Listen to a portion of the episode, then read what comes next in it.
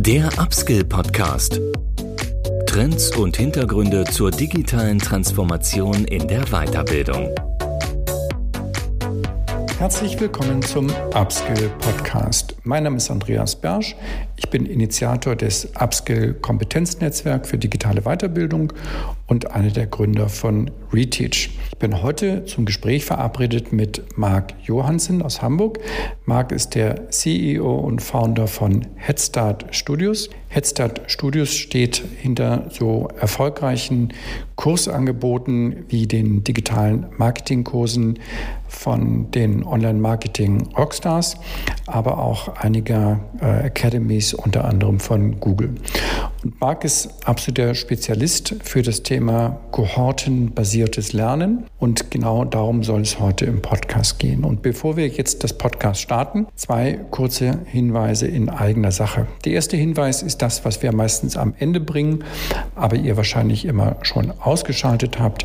Wir leben von Empfehlungen. Und wenn euch unser Podcast gefällt, dann würde ich mich wahnsinnig freuen, wenn ihr jetzt, während ihr dem Podcast zuhört, mal den Player aufmacht und uns eine positive, hoffentlich äh, Rezension, eine Review schreiben könntet. Das ist extrem hilfreich für die Sichtbarkeit und damit Reichweite unseres Podcasts. Und das Zweite ist auch ebenfalls ein Hinweis in eigener Sache. Wir sind ja hier werbefrei und wollen auch werbefrei bleiben und wir stellen auch nicht so in den Vordergrund, was wir machen. Aber wir sind ein Softwarehaus aus Berlin und wir unterstützen mit unserer Reteach-Software, viele Formen der digitalen Weiterbildung, aber eben vor allem auch das sogenannte kohortenbasierte Lernen. Das heißt, wenn ihr euch heute ähm, durch das Gespräch mit Marc Johansen, der in diesem Bereich ein absoluter Fachmann ist, für das Thema kohortenbasiertes Lernen interessiert und dort eine technische Plattform sucht, dann sucht doch gerne mal das Gespräch mit uns. Ihr könnt euch äh, mit uns über die Webseite in Verbindung setzen oder gerne auch mit mir persönlich über LinkedIn. So, jetzt geht's aber los und ich wünsche euch äh, viel Spaß im heutigen Gespräch mit Marc Johansen von Headstart Studios. Moin, moin, Marc. Als Hamburger darf ich dich ja mit Moin, moin begrüßen. Wie geht's dir? Auf jeden Fall. Moin, moin, Andreas. Mir geht's gut. Vielen Dank. Schön, dass ich da hier sein kann. Ja, ich freue mich total auf unser heutiges Gespräch. Ist ja ein Riesenthema, ein Megathema, was wir uns vorgenommen haben. Stichwort kohortenbasiertes Lernen. Das ist für viele in Deutschland noch ein etwas neuer Begriff.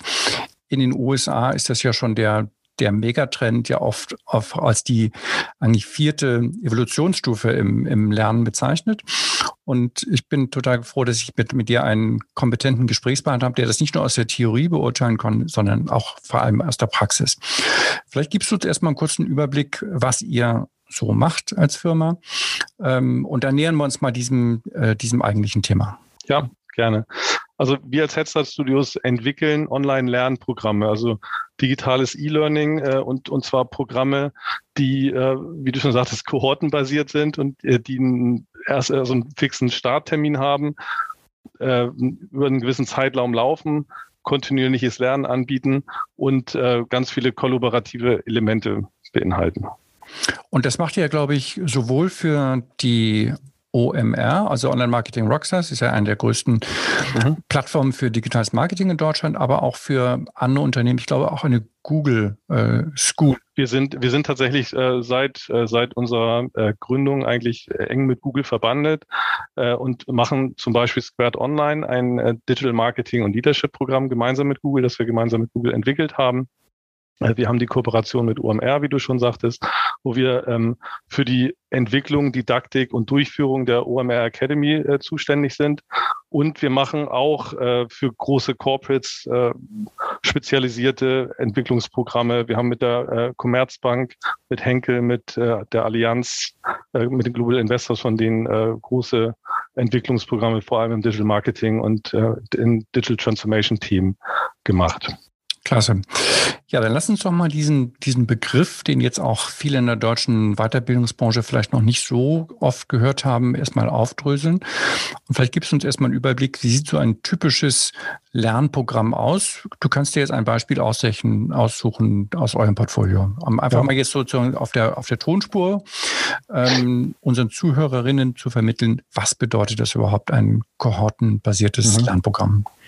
Ähm, im E-Learning hast du ja häufig die Fälle, dass man sich irgendwo einloggt, alleine gelassen wird und dann für sich irgendwelche Videos anschauen muss oder irgendwelche Programme macht. Daran glauben wir vom Lernansatz her nicht, äh, sondern wir glauben eigentlich äh, total daran, dass man durch eine Lernerfahrung durchgeführt werden muss, einen Guided Learning Ansatz hat.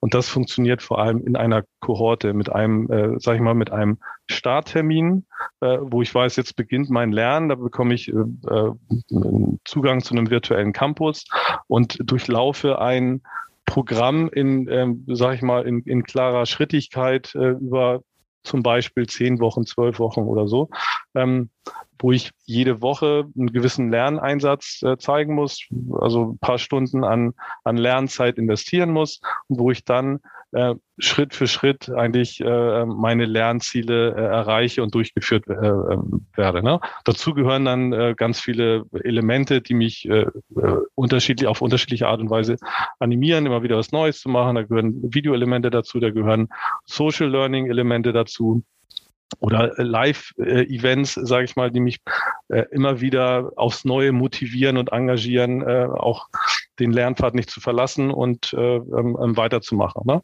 Und wir bauen da ganz viele ähm, äh, Lernübungen ein, Case Studies ein, auch Projektarbeiten ein, um sicherzustellen, dass das, äh, dass das Lernengagement die ganze Zeit hochläuft und oder hochgehalten wird und äh, die einzelnen Lerner ähm, ähm, mit großer Motivation, aber auch mit, mit unterschiedlichen Sachen immer wieder engagiert werden und motiviert werden. Und ne, so, so ein äh, Lernprogramm läuft dann über einen ähm, Zeitraum von, wie gesagt, vielleicht zehn, zwölf Wochen ähm, mit dem Ziel, kontinuierlich sich mit den Inhalten immer wieder zu beschäftigen und äh, etappenweise auch gewisse Lernziele zu erreichen.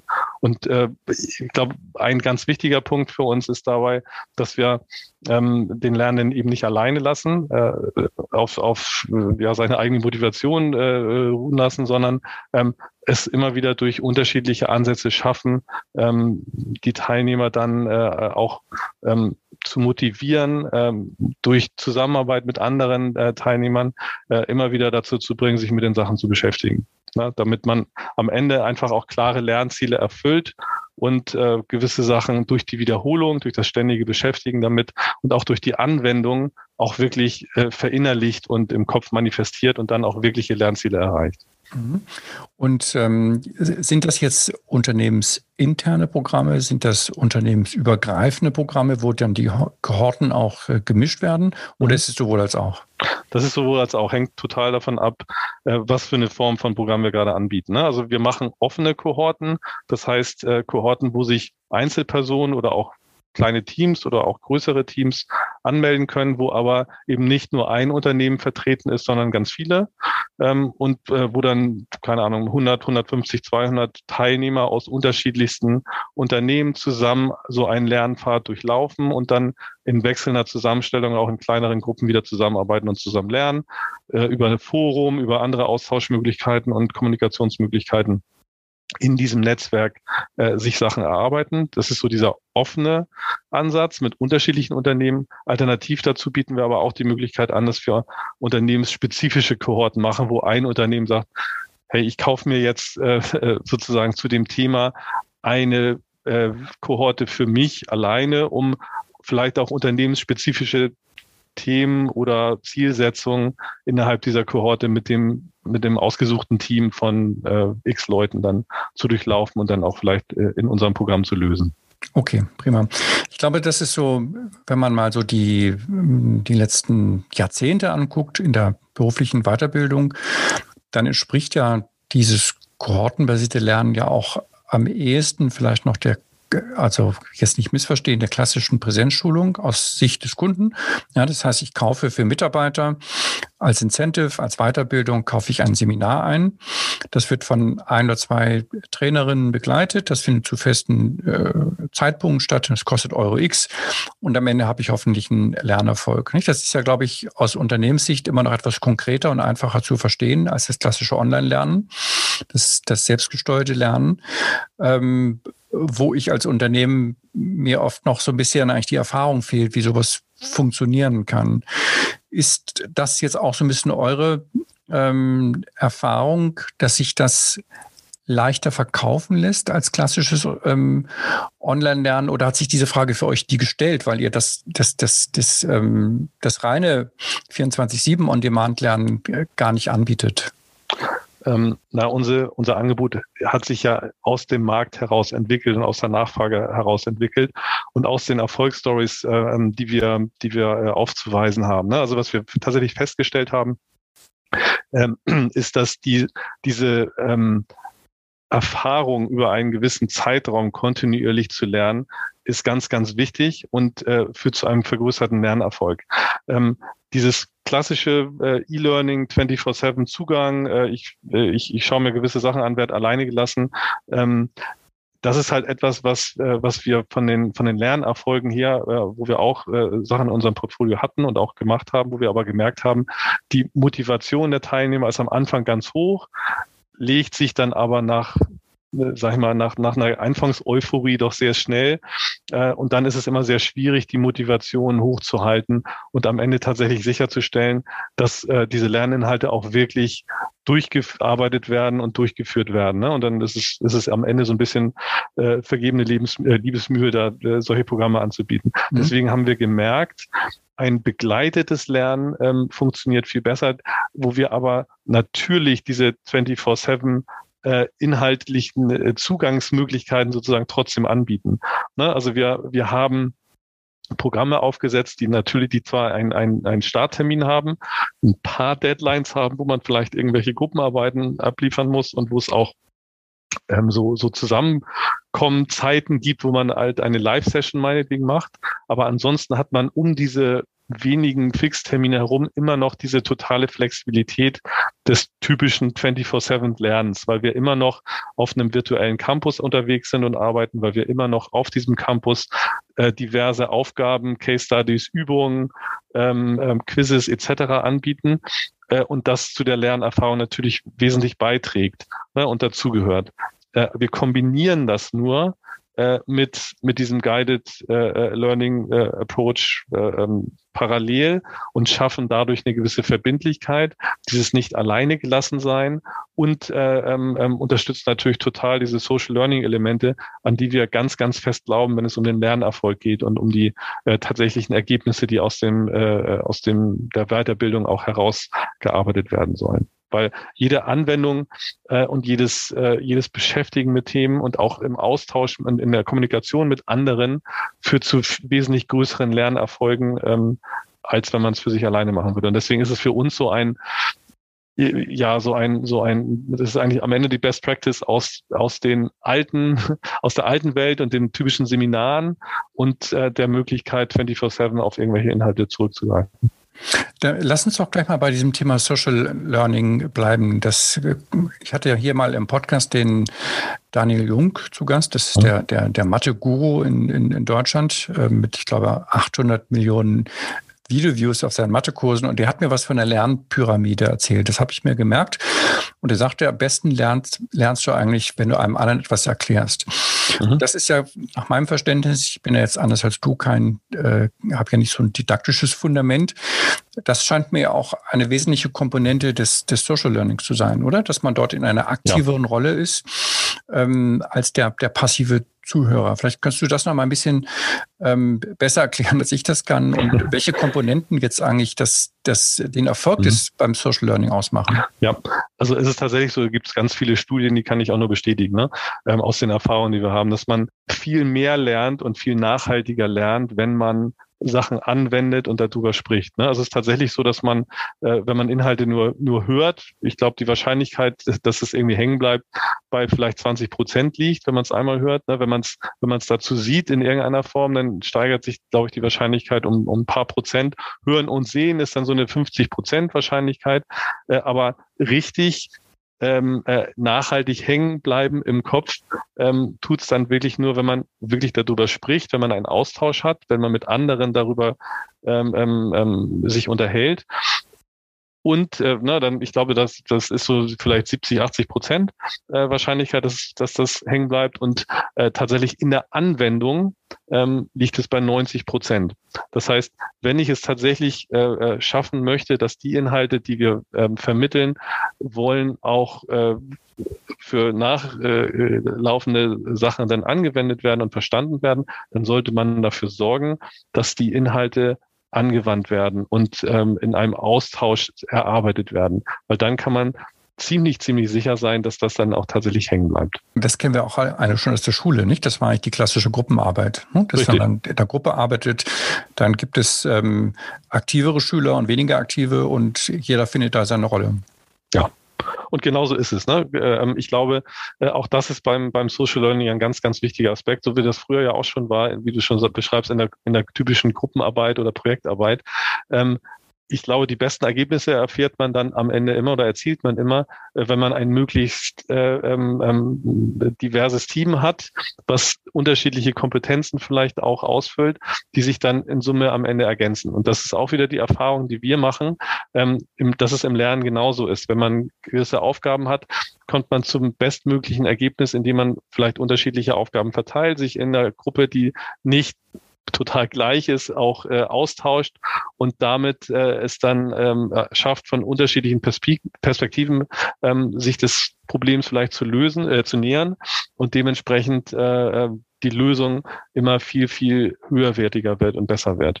Und das ist tatsächlich ist in Studien nachgewiesen. Wir sehen das in unseren Programmen, dass es äh, wunderbar funktioniert, ähm, weil einfach dieser äh, also diese, diese Ergänzung durch andere Perspektiven, durch andere Gedanken in so einer äh, ja, kollaborativen Art und Weise, sich dieser Themen zu nähern, ähm, einfach ein deutlich besseres Ergebnis äh, zeigt.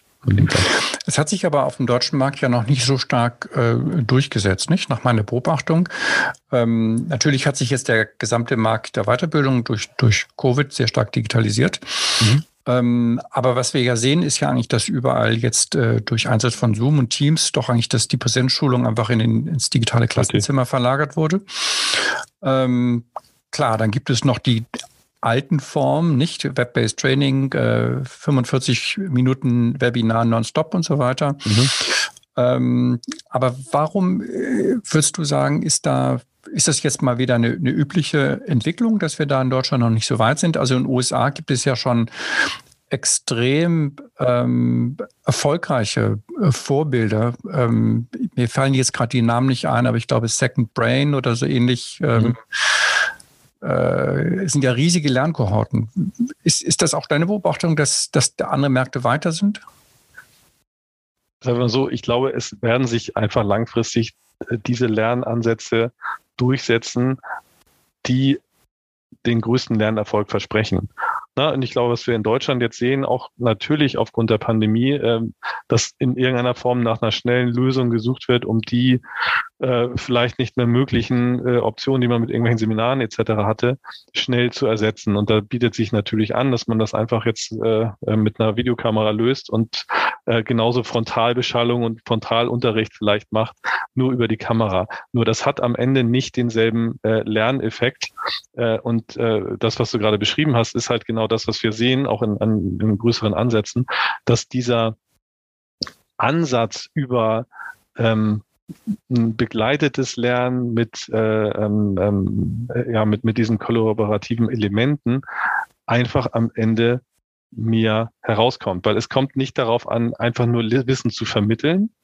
Auch das ist, das ist ja auch so ein klassisches Lernthema in, in glaube glaub ich, auch in Deutschland, wo Frontalbeschallung äh, dazu dient, um irgendwie Lerninhalte zu vermitteln, wo aber nicht so sehr der Wert darauf gelegt wird, ähm, wie sehr diese Inhalte denn auch am Ende verstanden sind, angewendet werden können und wie häufig man vielleicht diese Frontalbeschallung braucht, um, äh, um überhaupt zu denselben Zielen zu kommen. Und, ne, und, und äh, äh, ja, auch auf wissens wissenschaftlich fundierter Basis können wir halt sehen, dass diese äh, Anwendungselemente ganz stark dazu führen äh, und der Austausch mit anderen Menschen dazu führen, dass das viel schneller geht als durch eine simple Frontalbeschallung, sage ich mal. Hm. Ja, ich glaube ja auch gerade, dass dieser, äh, dieser Austausch zwischen in, in, der Praxis dann so wertvoll ist. Ich kann mich erinnern hier auch an, an, an das Podcast mit, mit äh, Leo Marose, dem Gründer von Stackview, die ja IT-Kohorten äh, haben und ähm, die ganz überrascht waren, wie gut es ankam, als sie diese Kohorten geöffnet haben für andere Unternehmen. Nicht? Die waren mhm. sozusagen erst unternehmensintern und dann haben sie die geöffnet. Und es hat sich eben nicht bewahrheitet, dass die Unternehmen sagen, um Gottes Willen, wir müssen hier closed job bleiben, sondern alle haben eigentlich davon profitiert, weil dann eben dieser unternehmensübergreifende Erfahrungsaustausch äh, noch dazu kam. Das ist gerade ein großer Effekt, den wir, den wir auch tatsächlich sehen. Wir stehen immer in Diskussion mit Unternehmen, weil wir ja äh, vor allem Erwachsenen- oder Weiterbildung für Unternehmen dann am Ende der auch machen für berufliche Themen, äh, Marketing etc. Äh, da merken wir halt oder haben wir immer wieder diese Diskussion. Auf der einen Seite wollen Unternehmen spezifisch auf sich zugeschnitten äh, Lösungen haben, ähm, was sicherlich einen, äh, einen großen Mehrwert liefert. Auf der anderen Seite merken sie aber auch, äh, dass ihnen dadurch natürlich, dadurch, dass sie es für andere Unternehmen dann eben äh, schließen und, äh, und keinen externen Input sozusagen zulassen, dass ihnen wiederum dieser Netzwerkcharakter und dieser Input äh, durch, durch neue Gedanken, neue Firmen, neue Perspektiven dann vielleicht fehlt. Und insofern ähm, haben beide Ansätze natürlich immer Vorteile. Ne? Du kannst auf der einen Seite mehr auf deine eigenen Probleme eingehen, wenn du äh, Unternehmens äh, ähm, ähm, eigene Lösungen sozusagen äh, ähm, anbietest und, und suchst, aber dir vergeh oder du ver verpasst dann sozusagen den externen Input, der natürlich ganz, ganz viel hilft und dir auch, auch den, den Teilnehmern, den Mitarbeitern in den Unternehmen natürlich auch ganz viele Netzwerkopportunitäten liefert äh, und einfach Chancen äh, bietet, die weit über das vielleicht Bekannte und Existierende hinausgeht, weil man ja doch vielleicht immer in so einer ich will nicht sagen, aber in, in, in so ein bisschen firmenspezifischen Denke unterwegs ist und wenn alle aus demselben Stall kommen sozusagen, besteht immer die Gefahr, dass da ähm, mit bisschen mit Scheuklappen dann gearbeitet wird oder gedacht wird. Gar nicht böswillig, ne? aber einfach der, aus der Natur der Sache heraus. Ja, wir haben jetzt viel über die Lernenden gesprochen. Lass uns mal jetzt mal auf die Trainerinnen gucken. Wir haben ja auch hier ja. unter unseren Zuhörern viele, viele Trainerinnen und, und auch Coaches. Ähm, es hat sich ja jetzt auch schon so ein bisschen der Begriff, das schreckliches Wort Englisch, Learning Facilitators, glaube ich, ähm, mhm. entwickelt, nicht? des agilen Lernbegleiters. Ähm, und da sehen wir ja auch schon, dass der, der Begriff des, des, des Trainers oder der Trainerin aufgeweicht wird. Und das ist ja bei euch jetzt oder bei dieser Form, beim kohortenbasierten mhm. Lernen ja noch noch deutlicher wird es ja sichtbar, nicht? Dass eigentlich hier der Trainer zu einem Lernbegleiter wird, der zwar immer noch als, äh, als strukturgebender ähm, mhm. Moderator da ist, ja, der natürlich auch sehr viel Wissen einbringt.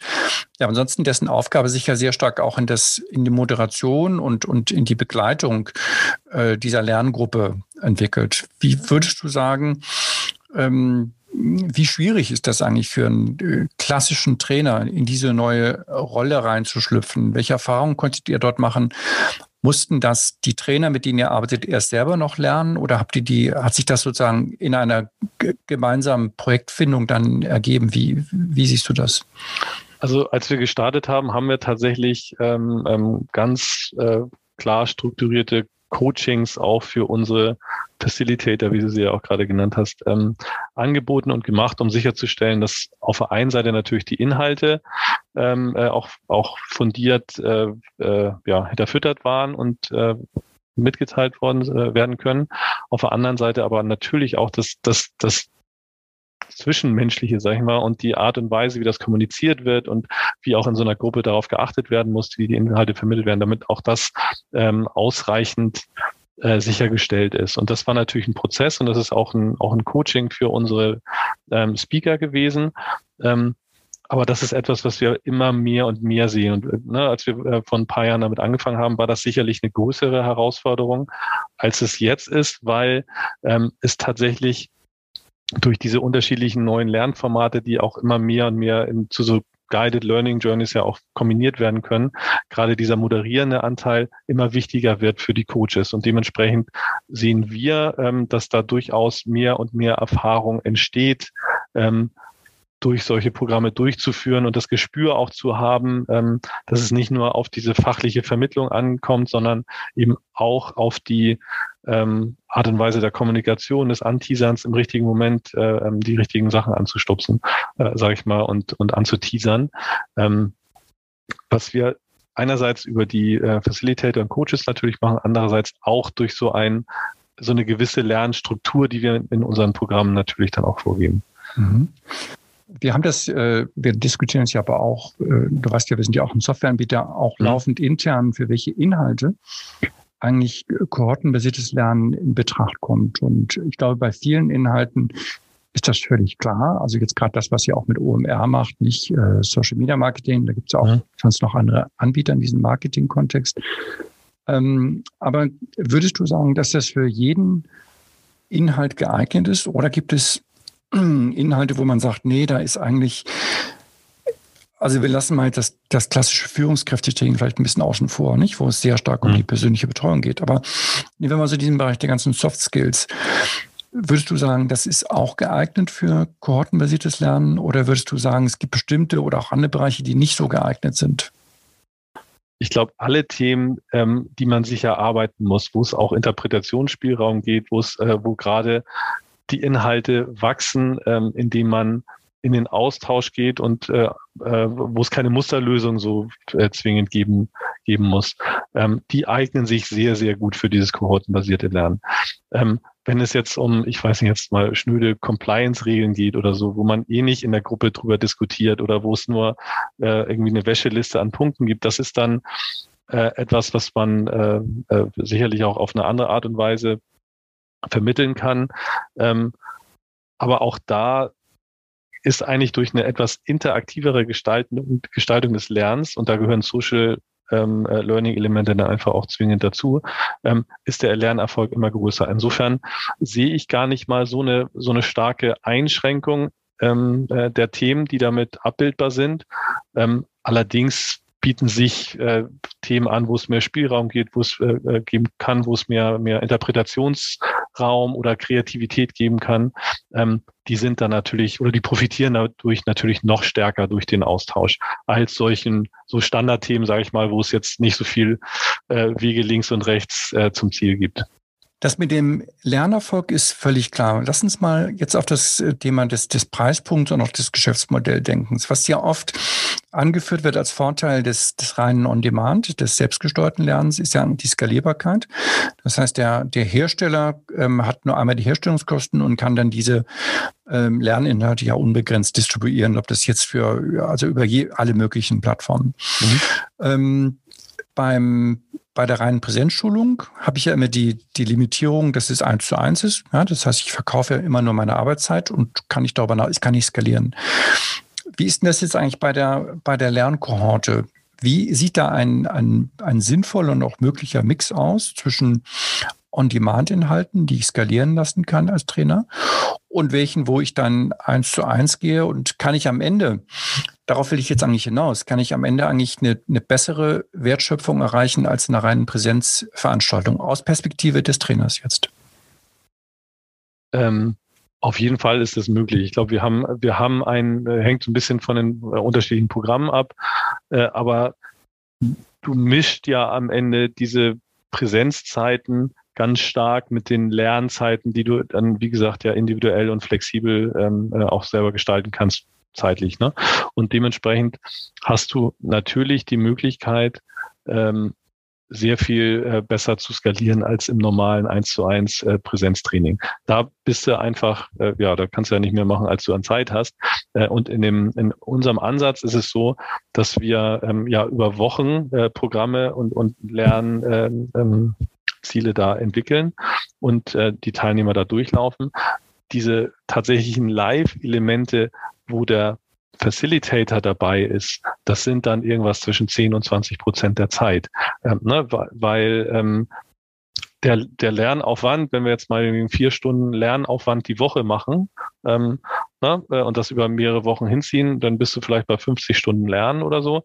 Ähm, du hast aber an Live-Events dann, dann eben nur einen Bruchteil dieser Zeit, weil du drumherum halt Übungen machst, typische E-Learning-Elemente da ergänzen kannst, um Sachen zu lernen und auch durch Social Learning äh, und durch Gruppendiskussionen, durch Projektarbeiten etc. den Lerneffekt auch triggern kannst und steuern kannst, ohne dass du den Facilitator da die ganze Zeit dabei haben muss, ne? weil die Gruppe ja durch sich, durch, also auch durch einen Lernprozess geht und gewisse Ziele erreicht. Wenn die, ähm, die Gruppe äh, jetzt gut angeleitet ist und entsprechend das gute, das richtige Material hat, dann dient der Facilitator am Ende, der Speaker am Ende dazu, äh, das vielleicht nochmal zusammenzufassen, Überblick zu geben, Q&A, Feedback etc. zu geben.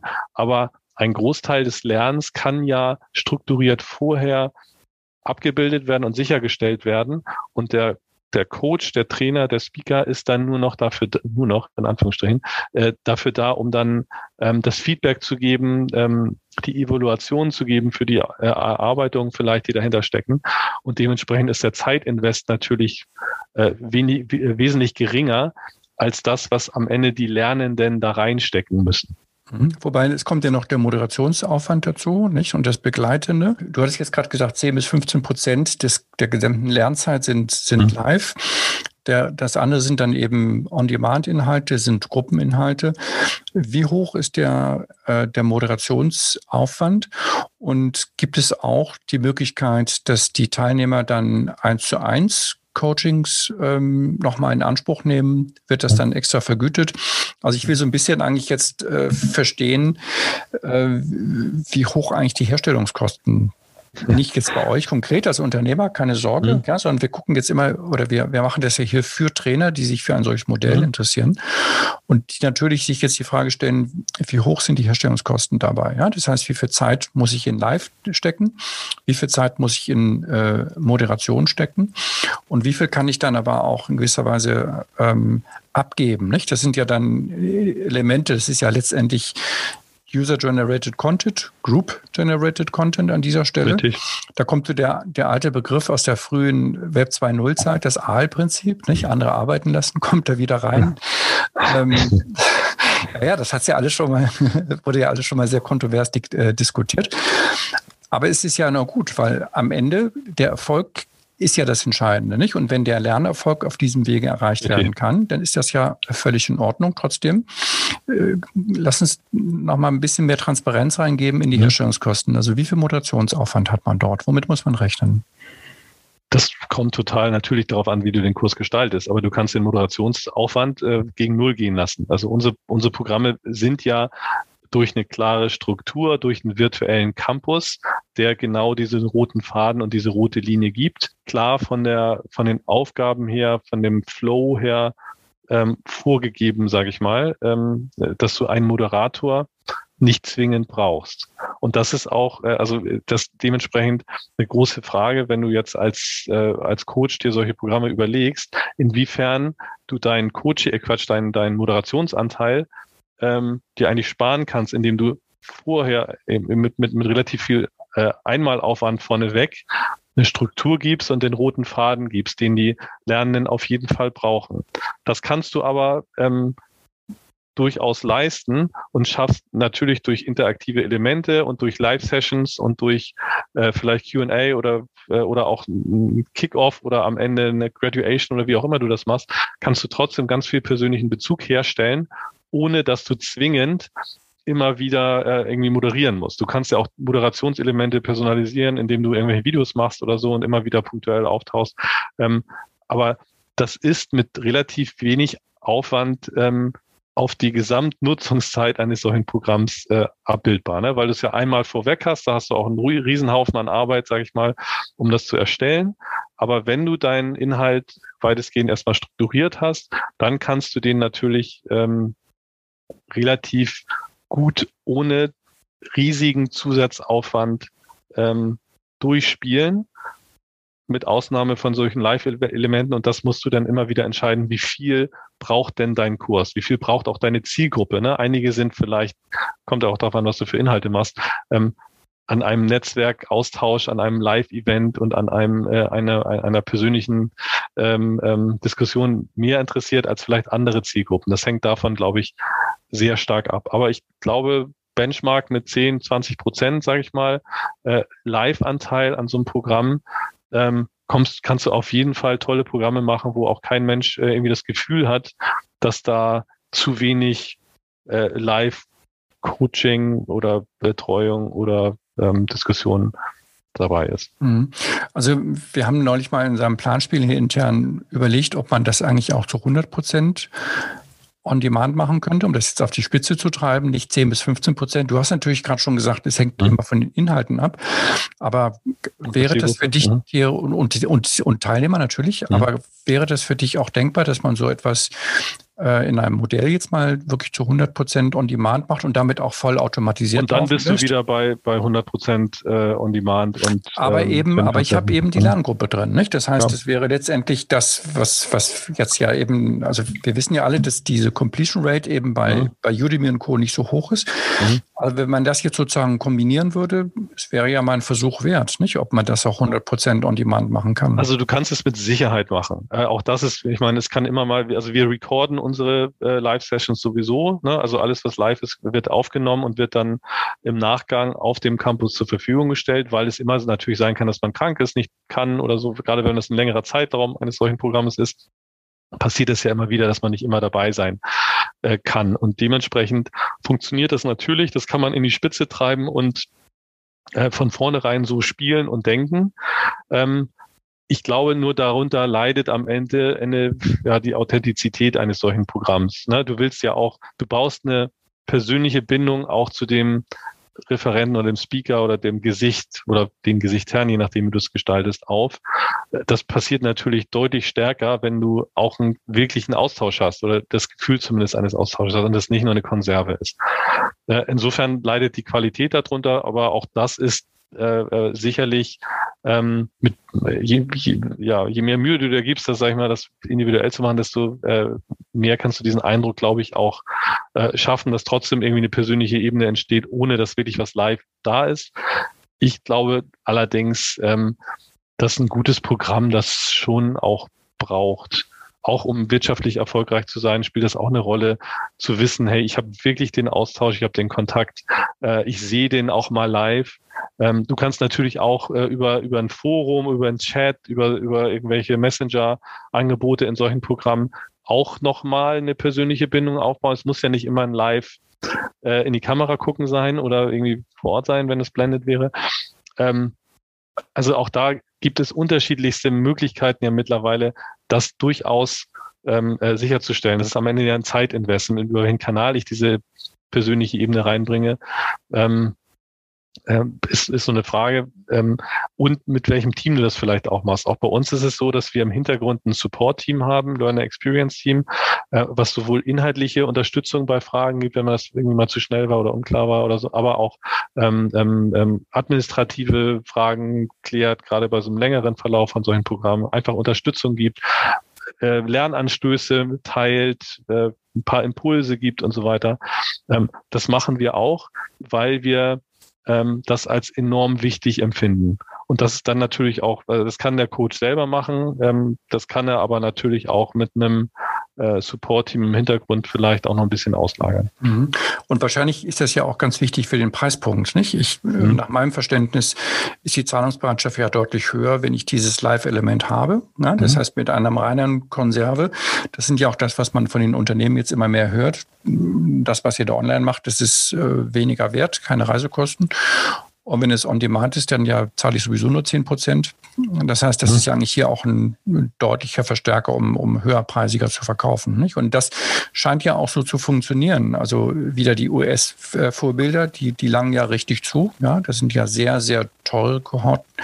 Mhm. Ähm, wie ist da deine Einschätzung äh, von dem, von dem Preispunkt? Kommt ein kohortenbasiertes Training in etwa an den, an den Preispunkt eines einer Präsenzschulung heran ist deutlich niedriger. Wie, wie, wie siehst du das? Äh, nö, also das ist tatsächlich so, dass du ähm, ähm, leicht in vierstelligen Bereich, also über 1000 Euro äh, an Teilnahmegebühren, 1000, 2000 Euro so um den Dreh an Teilnahmegebühren ähm, dann auch verlangen kannst und musst äh, für so ein für so ein Kohortentraining. Äh, ähm, was dann ja vergleichbar ist mit einem mit einer Teilnahmegebühr für irgendein zwei Tage Seminar oder so vielleicht, weiß ich nicht. Ne? Ähm, am Ende kriegst du äh, eine deutlich höhere Flexibilität. Du kriegst trotzdem diese persönliche Ebene. Du hast einen viel größeren Netzwerkeffekt äh, bei so äh, bei solchen Kohorten. Du kriegst in der Regel das drei, vier, fünffache an an äh, Lernvolumen und an Lernzeit äh, und an, an äh, Aktualität geliefert. Ähm, also insofern ist das mit Sicherheit ähm, viel, viel höherwertig einzuschätzen als so diese klassischen äh, 24-7-Geschichten, wo du ja äh, am Ende auch äh, ja, einen Zugang gibst äh, und dann eine Konserve dann irgendwie dir abarbeitest. Ähm, aber das hat natürlich nicht die individuelle Note, das hat nicht die, die begleitenden Aspekte, das hat nicht das, diesen Zusammenarbeitscharakter, es motiviert nicht so und dementsprechend ist es ein völlig anderes Produkt.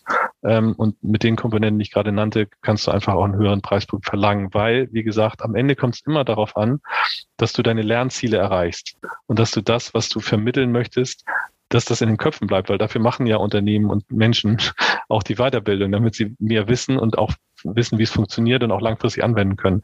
Und das funktioniert halt mit diesen Elementen deutlich besser, als wenn ich äh, äh on demand irgendwo nur Zugang verschaffe, weil man dann häufig irgendwie erschlagen wird, nicht richtig durchgeführt wird, sich langweilt etc.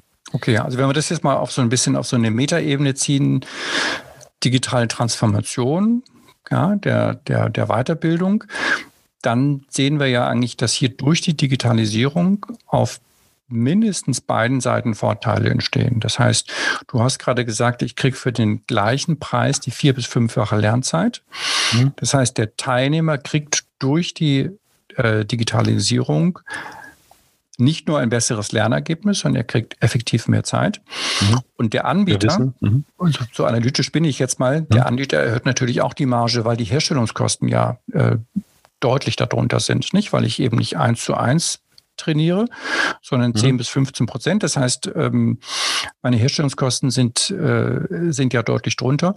Und indem ich die Kohorten ja immer wieder ähm, ablaufen lassen kann, habe ich diesen Einmalaufwand, die Kohorte zu entwickeln, äh, die kann ich ja auch dann letztendlich umlegen, nicht auf die, auf die weiteren Kohorten. Richtig. Ich wollte jetzt euch nicht so da äh, in die Karten gucken, aber letztendlich ist das ja für jeden, der jetzt nachrechnet, es ist ein skalierbares Modell, natürlich. Ja, du hast genau. Einmalaufwand am Anfang, äh, einen großen Einmalaufwand, bevor du überhaupt loslegen kannst. Und der muss sich dann über die Anzahl der Kohorten, die du dann durchführst, wieder einspielen.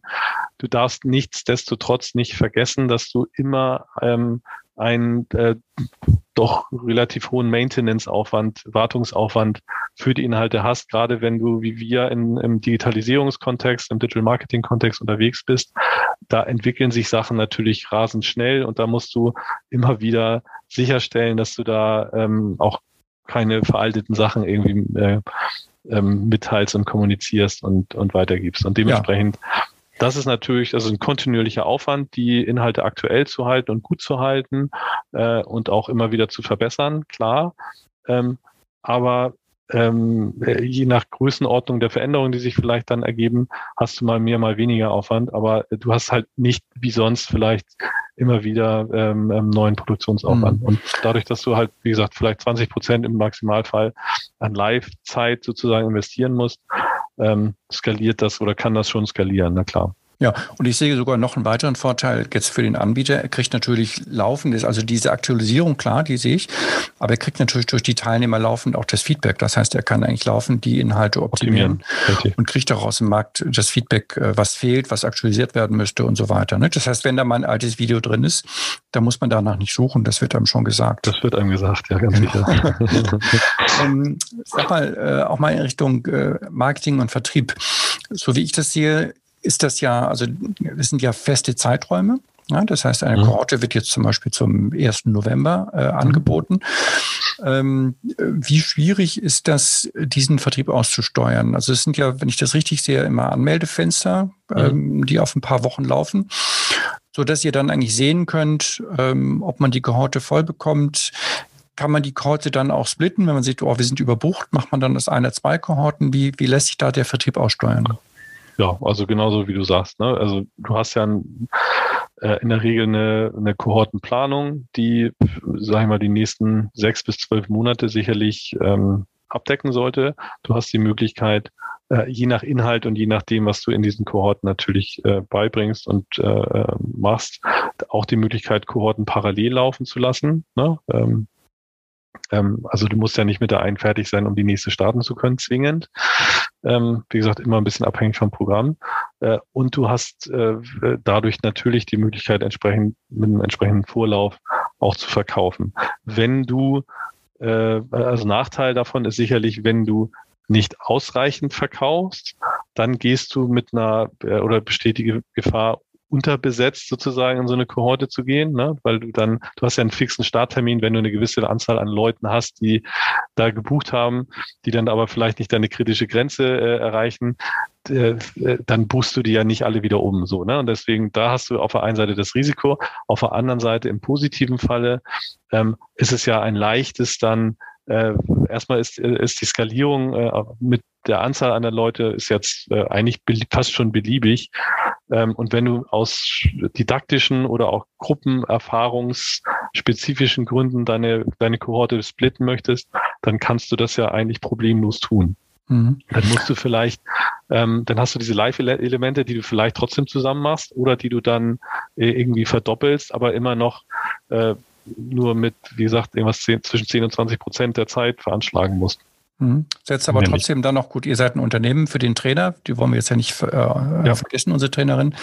Setzt das aber eben neben dieser neuen didaktischen Qualifikation dann eben auch letztendlich eine, eine, eine, eine Kompetenz äh, Im Vertrieb, neu, ja. im, im, digitalen Vertrieb voraus, ne? dass man da ein digitales Marketing natürlich. Nicht? Richtig. Macht, macht ihr wahrscheinlich sehr viel über, über AdWords, ja. kann ich mir vorstellen. Social genau. Advertising, AdWords. Richtig, richtig. ja aber also klassisches Performance-Marketing und das hilft natürlich auch, weil letztendlich die Customer Acquisition Cost, die kennt man und kann dann die Kampagnen auch wahrscheinlich darauf optimieren. Das müsste schon, lässt Richtig. sich wahrscheinlich ganz gut abbilden. Genau, und Content Marketing machen wir auch hier. Ne? Also äh, genau, genau das, ähm, ähm, das ist es und das sind sicherlich auch die Kompetenzen, die dann ähm, perspektivisch gefragt werden, weil du ja äh, mit einem, also für so kohortbasiertes Lernen mit einem spezifischen Starttermin auch idealerweise deine Mindestanzahl an Teilnehmern irgendwie akquiriert haben musst. Und das hängt natürlich von, von dem jeweiligen Setup ab, wie du da unterwegs sein möchtest, wie viele du brauchst, damit sich das für dich rechnet als Einzelcoach.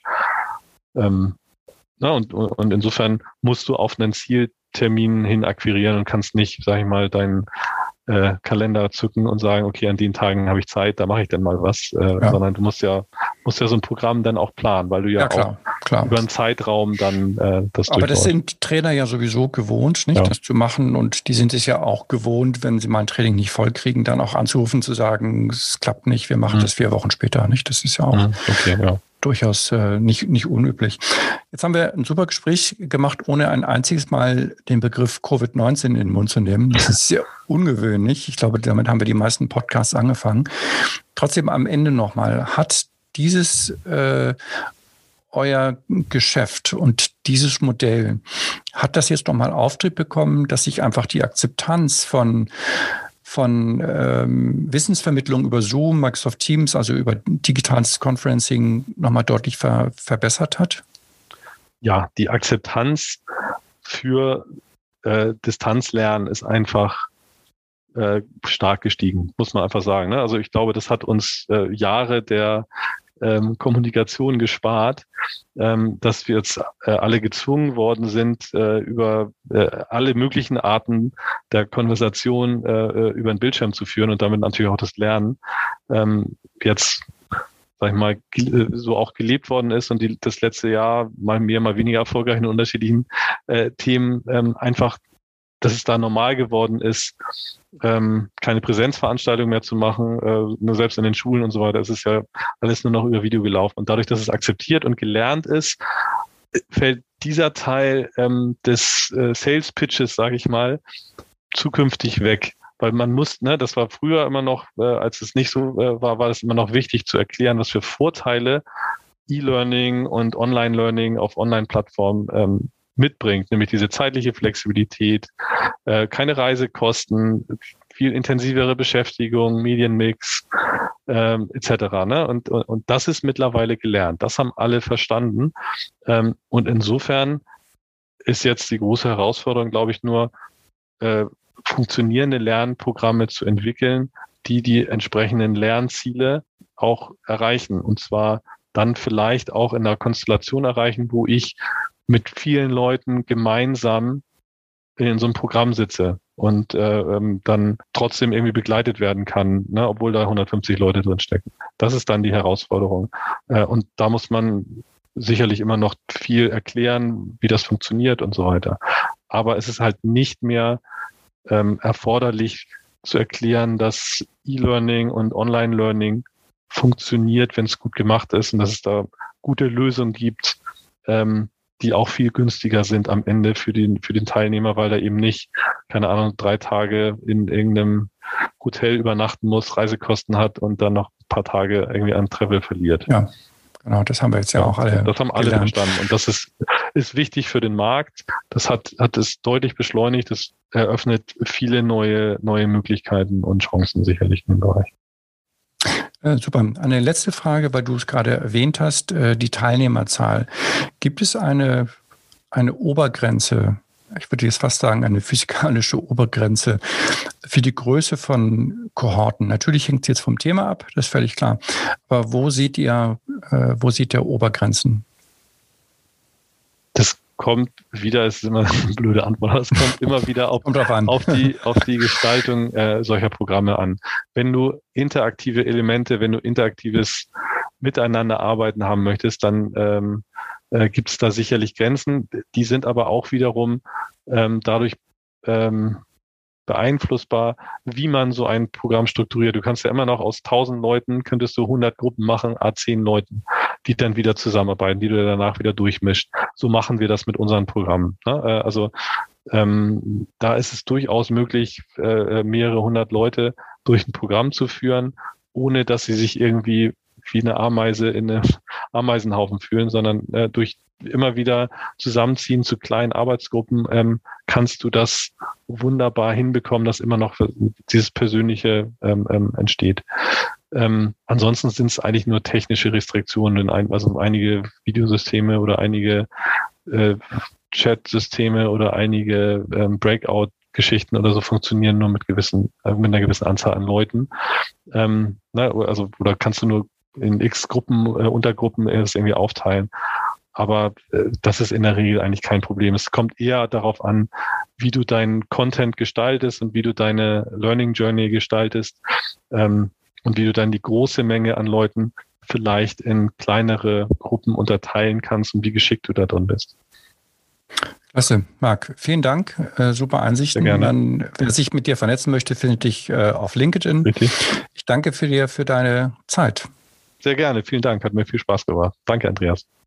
Ja, vielen Dank fürs Zuhören. Das war unser Podcast heute mit Marc Johansen, dem CEO und Founder von Headstart Studios. Ich danke euch wie immer fürs Reinhören und freue mich, wenn ihr auch bei den nächsten Folgen wieder reinhören möchtet. Viele Grüße aus Berlin. Der Upskill Podcast. Trends und Hintergründe zur digitalen Transformation in der Weiterbildung.